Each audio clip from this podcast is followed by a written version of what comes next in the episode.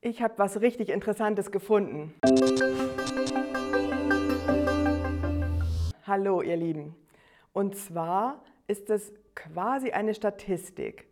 Bestimmt habt ihr schon mal so etwas gelesen, das ist vor einigen Jahren herausgekommen, die Welt als Dorf. Man stellt sich vor, die ganze Welt besteht aus einem Dorf, in dem 100 Menschen leben. Und dann gibt es sowas wie, wenn wir da dieses Dorf hätten, dann wären statistisch so und so viele Männer und so und so viele Frauen und so und so viele würden in Afrika leben und hätten so und so viel Geld. Das kennt ihr vielleicht. Und dieses Projekt haben Christen auf eben Christen umgeschrieben. Es gibt eine weltweite Christenheit, eine überregionale, riesige Gruppe von Menschen. Und wenn wir uns mal vorstellen, alle Christen, das wären 100 Leute, wie viele würden dann in welche Gruppe passen? Das habe ich gefunden und ihr könnt es auch auf dieser Grafik sehen oder ihr könnt euch den Link mal anklickern. Ich kann ja nicht alles davon erzählen. Das ist ja so spannend. Vor 100 Jahren hätte man vielleicht gesagt, der typische Christ, der kommt eben so aus dem reichen Westen. Ne, der kommt aus Nordeuropa, Nordamerika und ähm, ist eher besser betucht, zumindest überdurchschnittlich in der Welt gesehen. Aber das hat sich geändert. Heute, wir können da ja mal reinschnuppern, ist es so, wenn wir 100 Menschen wären, dann würden 67 in Asien, Afrika, Lateinamerika und Ozeanien leben. Nur 33 in Europa oder Nordamerika. Die meisten würden in der Stadt leben, 65 und nur 35 auf dem Land.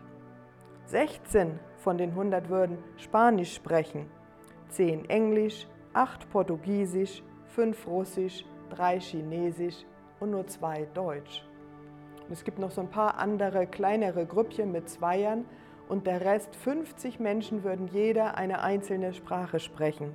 Soweit ist das verbreitet. Das Alter auch sehr interessant. 64 wären im Alter zwischen 15 und 64. Viel jünger, als wir bei uns das Durchschnittsalter haben. Und 26 wären sogar unter 15 Jahre alt.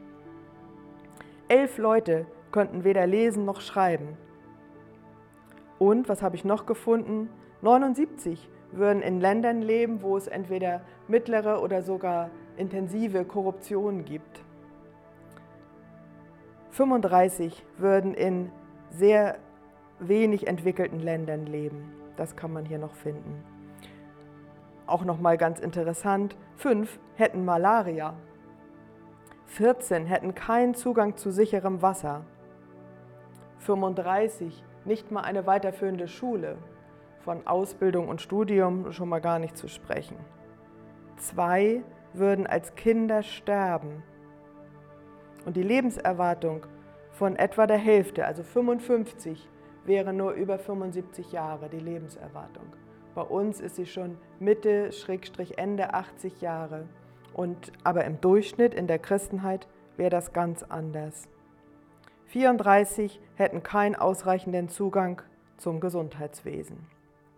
Ich finde das als Anregung einfach mal ganz interessant, dass wir unser Bild im Kopf von der Welt der Christen ändern. Ich empfehle sehr mal auf den Link zu klickern und da mal reinzuschauen und darüber zu staunen, was es für ein Bild inzwischen gibt und wo überall die Christen verteilt sind. Viel Spaß damit!